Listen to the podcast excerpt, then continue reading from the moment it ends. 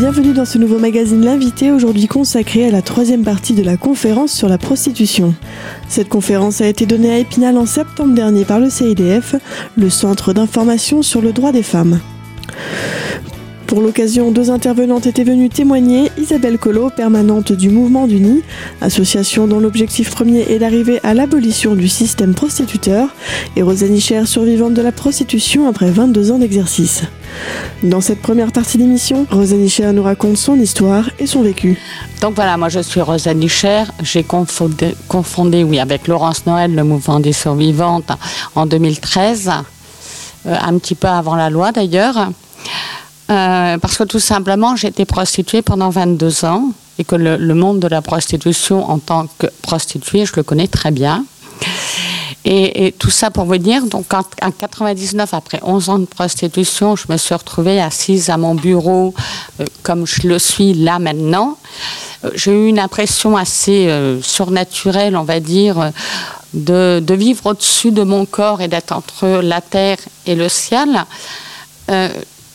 bien évidemment que ça m'a interpellée et à ce moment-là, je me suis dit, il s'est passé quelque chose dans ma vie, un événement là, en ce moment, qui est en train de, que, je suis en train d'essayer de gérer, mais que se passe-t-il dans ma vie? Donc, comme je, ne savais pas trop et je ne connaissais pas cette problématique, j'ai appelé une voyante. Ça paraît complètement con, mais j'ai appelé une voyante. Un événement surnaturel, on pense aux voyantes. Et donc j'ai été la rencontrer, j'ai discuté longuement avec elle. Et elle m'a expliqué en fait ce qui s'était passé en moi. Ce phénomène n'était pas en fait un phénomène surnaturel, mais des troubles psy, ou un trouble psy certainement parmi d'autres. Et donc, quand je suis retournée dans mon lieu de prostitution, qui était un salon de massage, euh, bien évidemment que ça m'a interpellée, que j'ai continué à me poser des questions et à me... C'était un monologue entre moi et moi, en fait. Euh, à me questionner. J'ai commencé donc à ce moment-là à faire des recherches sur le pourquoi en mars 88, du jour au lendemain, après 11 ans de travail dans l'électronique, mariée, mère de trois enfants, je tombais subitement dans la prostitution euh, suite à un refus d'une assistante sociale, effectivement. Enfin, pas un refus, mais un délai de rendez-vous euh, j'allais tomber d'une minute à l'autre, en fait, en, voyant une annonce et, j'allais, euh, ben, les deux pieds dedans, rencontrer ma première prostituée et mon premier client. Et euh, lorsque j'arrivais dans ce bar, donc là, je suis en période de recherche, donc j'ai passé le cap de, la compréhension de, de, cette bulle qui est entre le sol et, le ciel, donc entre la vie et la mort, je commence à faire mes recherches personnelles sur mes raisons pour lesquelles je suis tombée dans la prostitution. Et je, je retourne à ce mois de mars 88 et je retourne donc à mon premier client qui s'appelle Michel, qui est inspecteur des impôts. Il n'a pas de chance ça, fait rire en général, mais c'est pourtant vrai. Et je tombe sur ma première prostituée qui s'appelle Jocelyne et qui me dit, après le premier client, donc on raccompagne le client, après l'avoir fait, comme on dit, parce qu'on fait un client, euh, on dirait que tu as fait ça toute ta vie. Et donc je traîne cette phrase depuis 11 ans qui quand même n'est pas partie de mon cerveau et qui euh, est là euh, dans un coin et qui ressort à ce moment-là. Mais comment ça se fait qu'elle m'a dit ça? Pourquoi m'a-t-elle dit tu as fait ça toute ta vie? Alors que je venais juste commencer, que c'était mon premier client. Il y avait deux solutions. Où j'étais super douée et que j'avais vraiment des talents énormes, ou alors il s'était passé des événements dans ma vie qui m'avaient déjà fait prostituer avant même le fait de l'être. Et donc, je partais en arrière dans ma vie. À l'âge de 9 ans, j'allais subir un enlèvement, un enlèvement programmé. Attention, la justice était tout à fait d'accord. Mon père rentrait d'Algérie, ma mère l'avait trompé. À l'époque, on est en 63, une femme qui trompe son mari, elle a des sanctions qui sont extrêmes. Elle n'a pas droit au compte en banque vu qu'elle est mariée. Mais en plus de ça, euh, elle a trompé un homme, et ça c'est dramatique. Donc mon père décide que sur les huit enfants, euh, huit enfants qu'ils ont eus en commun, quatre sont à lui, quatre ne sont pas à lui. Ils portent son nom, ils portent encore aujourd'hui son nom, mais ils ne sont pas à lui. La justice euh, décide que quatre enfants qu'il dit reconnaître sont bien de lui et lui donne la garde exclusive avec euh, bien évidemment l'interdiction à mère de s'approcher de nous, avec aucun contact avec ses enfants, parce que tout simplement, elle avait euh, trompé mon père. Donc la gendarmerie arrive, l'huissier, l'assistante sociale, ça paraît énorme aujourd'hui, mais c'était comme ça à l'époque. Et je n'en veux pas à la justice, hein, c'était le fonctionnement de l'époque. C'est pour ça que j'approuve les, tout ce qui s'est passé au niveau des mouvements féministes et, l'évolution quand même. Et je travaille pour l'égalité aujourd'hui parce que je trouve quand même aberrant. Ça arrive encore dans certains pays du monde. Donc je suis condamnée à être enlevée et à vivre à 600 km de ma mère, de manière à avoir aucun contact avec elle, des fois qu'elle nous salirait. On est, euh, il y a trois garçons qu'il reconnaît et une fille. J'ai une chance énorme, malheureusement. Et donc, sur les, quatre qu'il devait prendre, il en prend trois. Euh, mais mon frère jumeau et un autre de mes frères. Et donc, moi, on est transvahuté dans un panier à salade. On se retrouve en cellule le temps que les formalités se fassent. Vous savez, comme des petits animaux. On n'a plus de repères, on n'a plus nos vêtements, on n'a plus nos frères, nos sœurs, on n'a plus nos grands-parents et on n'a plus notre mère. Et en plus, on ne sait pas où on va parce que notre père, on le connaît très peu, vu qu'il est militaire de carrière, qu'il a fait l'Indochine et qu'il euh, vient de finir la guerre d'Algérie. Bon, et puis euh, mon père, euh, vu que c'est un homme bien, nous prend avec lui. il nous envoie en vacances. Il m'envoie en vacances chez un oncle. Et cet oncle est un prédateur et lui, je pense qu'il ne le saura jamais ou il en aura peut-être des doutes. Toujours est-il qu'il abuse de moi. Ça fait déjà deux éléments qui font que, évidemment, le fait que je sois tombée dans la prostitution, c'est des éléments déclencheurs. Euh, à 16 ans, je suis abusée par un copain de mon père. Mon père est alcoolique et un copain euh, de bistrot. Donc pendant un an, il abuse de moi et, et tout ça. Donc j'avance. Et en même temps que j'avance, ça fait rire, j'ai écrit une horreur littéraire. Mais ce livre va être aussi un élément important qui va faire que je vais prendre conscience de tout ce qui a pu se passer dans ma vie qui m'ont tiré vers le bas. Donc j'écris en même temps, j'enlève, j'efface. Il y, a des trous, il y a des moments de blanc, des moments de, où je ne sais plus. Alors les dates, par contre, sont ancrées euh, pratiquement au jour près, mais par contre, il y a des trous blancs dans ma vie, des énormes trous, des énormes vides ou euh, bien des années après, et encore aujourd'hui, je n'arrive pas à m'en rappeler. Dans la prochaine partie de cette émission, Rosanne Cher nous parlera plus en détail de son adolescence et des raisons qui, selon elle, l'ont poussée à se prostituer. A tout de suite sur Radio Cristal.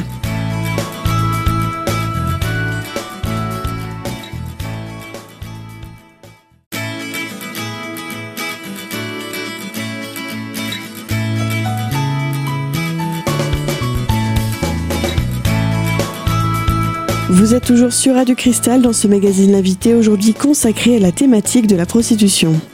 Dans cette partie d'émission, Rosa Nicher évoque les raisons qui l'ont poussé à la prostitution et ce qui l'a amené à remettre sa vie en question. J'écris et je continue à faire le travail sur moi-même, donc je retrace le fil de ma vie, de ma naissance. Je nais avec mon frère jumeau, donc déjà ça commence bien. Hein. On a l'égalité à la naissance, déjà bien. Et puis donc j'arrive à mes 16 ans, 17 ans, je fugue. Je fugue de chez mon père parce que, euh, et bien évidemment que là, ça va pas. Je suis devenue la mère de mon père. Mon père est alcoolique, il passe sa vie à boire. Ma belle-mère travaille beaucoup, ils ont fait trois enfants. En fait, je deviens la mère de mon père et la mère de, leurs enfants et, je bosse et je travaille et je travaille et j'ai pas le temps. Et, et cette fugue que je programme après un an où euh, bah, je suis abusée par cet homme, et cet homme qui a le culot en plus de demander à mon père euh, de devenir mon mari. Ça vous choque aujourd'hui, mais à l'époque, ça se passait comme ça. On est fin juillet, donc le mariage est programmé pour fin août. Et, j'ai quand même une, lueur. Il a 42 ans, ce mec, je ne me vois pas du tout marié. Quoi. Euh, donc je m'en vais.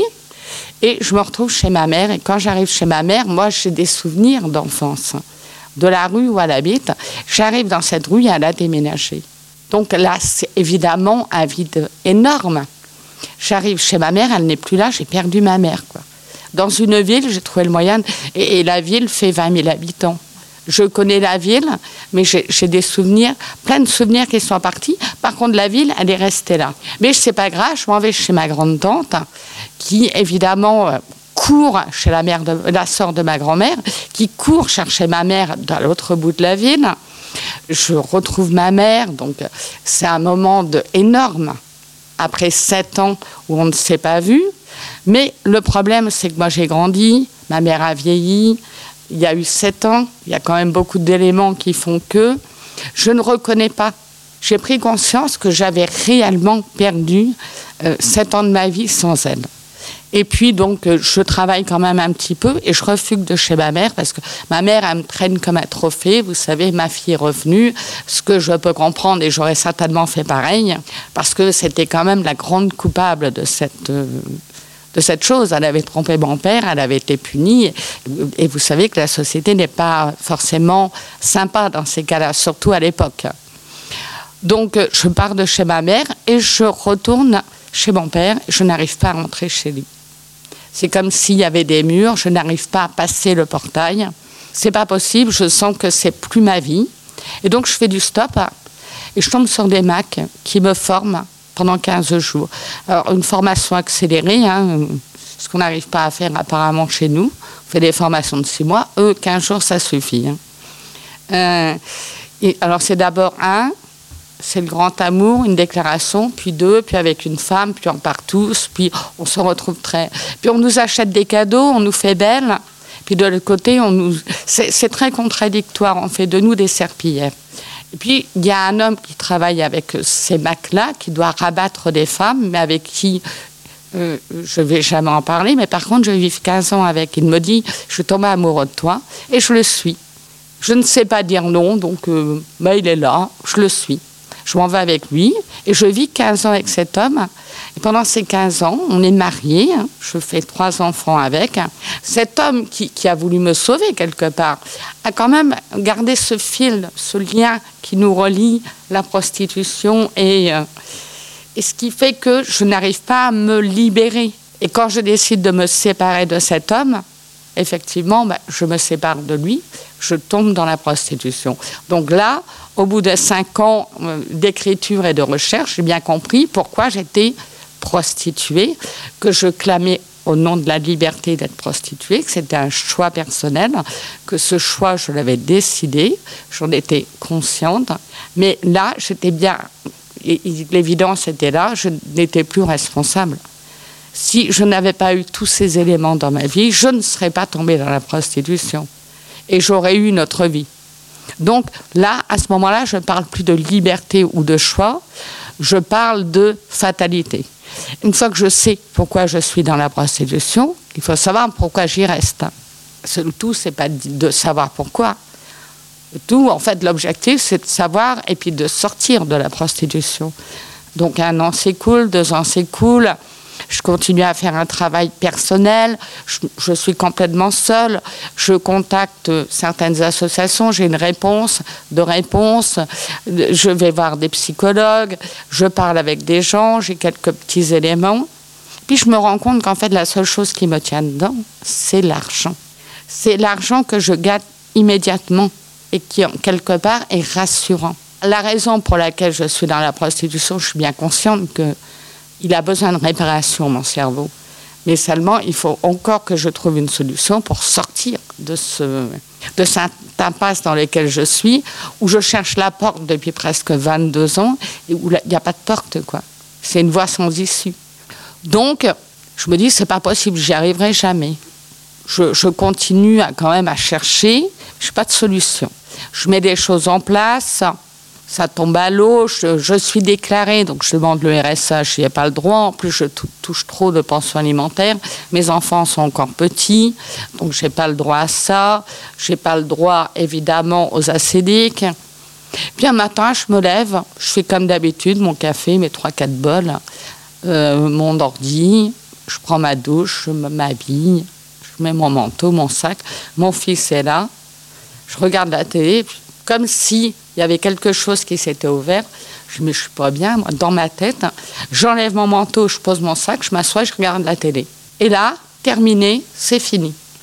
C'est comme si ce monde-là, c'était complètement enlevé de ma tête. En fait, je, je cimentais ce passage de ma vie en me disant, c'est terminé. Et je n'avais pas plus d'argent. Hein. On était aux alentours du 18 octobre. Euh, donc mes sous que j'avais touchés au début du mois étaient bouffés, ceux de la veille aussi. Il faut savoir qu'une prostituée, elle n'est jamais riche. Si elle était riche, elle ne retournerait pas dans la prostitution. Parce que normalement, on se prostitue pour vivre, pour remplir son frigo.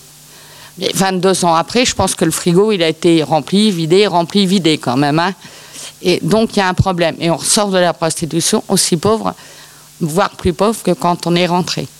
Donc, il y a quand même quelque chose qui fait que euh, cet argent-là, on n'en veut pas. Ça nous maintient debout. Et cet argent-là, c'est une addiction. Une addiction dont Rosane Nicher nous parlera davantage dans la prochaine partie de cette émission. A tout de suite sur Radio Cristal.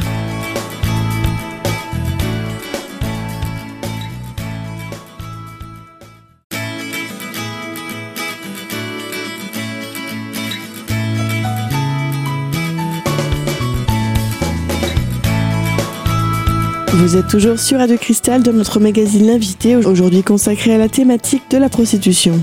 Dans cette troisième partie d'émission, Rosalie Cher, survivante de la prostitution après 22 ans d'exercice, nous expose les soucis qu'elle a pu rencontrer. On est addict à l'argent. On a euh, de, gros problèmes de construction, de relations avec les gens, des relations avec les services sociaux, avec la justice, un petit peu des comptes à rendre aussi.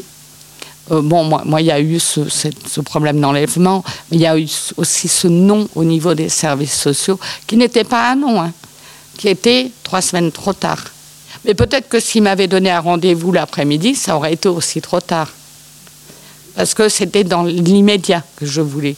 Il fallait que ça soit miraculeux, en fait. J'avais très peur. Et donc, euh, quand j'ai entendu parler de l'abolition, j'ai eu beaucoup d'associations qui m'ont qui m'ont appelé, qui ont voulu absolument. J'ai eu la bonne idée de réécrire un livre qui est une horreur politique. J'aime bien les collections comme ça. Il manque la troisième horreur, vous inquiétez pas, vous l'aurez un jour. Jamais 203. Et où je clame, au nom de la liberté, euh, qu'on laisse le droit aux prostituées de le faire parce que j'estime que c'est une liberté qu'on doit garder. Je suis dans la prostitution.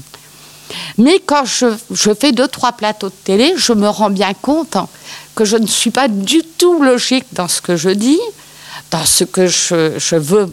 Je veux me battre pour une cause qui n'est pas ma cause. Et, en plus, on m'emmène dans cette cause systématiquement. Et moi, dans ce livre, je veux dire, trouvez-nous des solutions, à la limite qu'on soit protégé, mais faites quelque chose, s'il vous plaît. Quand on lit le livre, euh, moi, c'est comme ça que je le perçois. Mais on veut tous me dire, tu demandes à la société de nous laisser le droit de nous prostituer.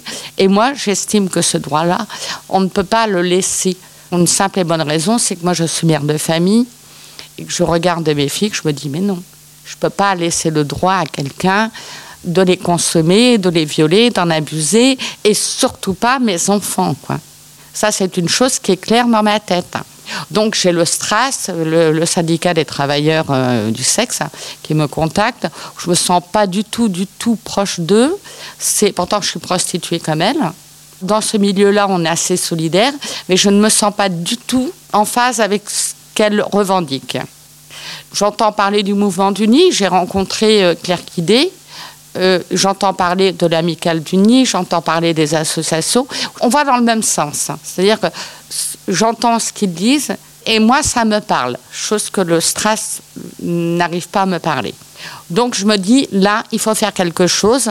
Et comme je ne peux pas continuer à laisser les femmes entrer dans la prostitution et être toutes prostituables, ce n'est pas simplement les femmes. Je parle des enfants je prends conscience qu'il y a beaucoup de jeunes filles qui sont prostituées. Elles, commencent très tôt, elles ont 13-14 ans. Moi, je suis dans le milieu, donc les clients m'en parlent. Euh, ça me dérange fortement. Il n'y a pas de problème de jalousie ou de manque à gagner. C'est un problème euh, de mère. Je regarde ces enfants comme si c'était les, les, miennes et je me dis, mais c'est pas possible. Je connais la difficulté euh, qu'on a avec les clients. J'ai 50 ans, ça fait quand même euh, presque 20 ans que je le vis, donc je connais ce problème. Et je ne peux pas laisser dire. Donc, je rencontre le mouvement d'Uni et d'autres associations et je me dis, je vais les soutenir parce qu'ils parlent mon langage. Ils connaissent mieux que moi la prostitution. Alors ça, c'est une chose exceptionnelle quand même. C'est-à-dire que quand euh, je les entends parler, je me dis, ils ont vécu ma vie, il y a un problème quand même. Parce que euh, ils en connaissent presque plus sur ma vie que, moi j'en connais sur la mienne. Moi, ça me parle et j'ai envie de les soutenir et de les aider. Et j'ai pas envie de casser mes sorts de combat, parce que le stress, c'est aussi des prostituées comme moi. J'ai simplement envie de dire à la société, non. On ne peut pas laisser le droit aux hommes de continuer à nous consommer. Et le droit aussi aux hommes de nous vendre, parce que c'est majoritairement des hommes. On demande l'égalité, cette égalité-là, on l'aura, qu'à partir du moment qu'on interdira aux hommes de vendre et de consommer. Parce qu'on est en train de nous dire ne frappez pas vos femmes, mais allez au putes. Donc on nous considère, nous les femmes prostituées, comme des putes. On est des sous-femmes. On est une autre espèce humaine. Les invisibles, mais on n'est surtout pas des femmes. Donc l'égalité, il faut commencer par là, bien évidemment, parce que c'est un sujet qui me parle, c'est redonner euh, le droit aux femmes de dire non, je ne serai jamais prostituable, et mes enfants non plus, ni mes petits-enfants. Et moi, ça, ça me parle. Donc on crée avec Laurence Noël le mouvement des survivantes, hein, parce qu'on entend parler qu'au niveau international, il y a un mouvement de femmes qui, comme nous, ont vécu la prostitution et qui, comme nous, ont envie de dire la réalité de ce qui se passe à l'intérieur de la prostitution. On crée un mouvement euh, comme ça. Alors, on est à un moment, en 2013, on, est énormément de femmes au niveau euh, international, parce qu'il y en a en Inde, il y en a en Angleterre, il y en a en Amérique du Sud, en Amérique du Nord, au Canada, en Afrique, et il y en a un petit peu partout. Alors, quelques-unes dans chaque pays. Moi, nous, quand on a commencé, on était cinq. Et euh, les dernières là, que j'ai en date, qui ne peuvent pas parler, parce que c'est vrai que cette honte, elle la porte sur elle. Et euh, les problèmes de, famille, on ne peut pas en parler, donc elle préfère rester dans l'anonymat. Mais j'en ai à peu près 250-300 qui, euh, qui sont dans le réseau et qui, à chaque fois que j'interviens, me disent Vas-y, parle en notre nom. Dis la vérité il faut arrêter de nous dire que c'est le plus beau métier du monde. Ce n'est pas un métier. Et c'est un métier, si c'est un métier, eh ben c'est le pire des métiers. Donc voilà, donc le mouvement des survivantes est né comme ça.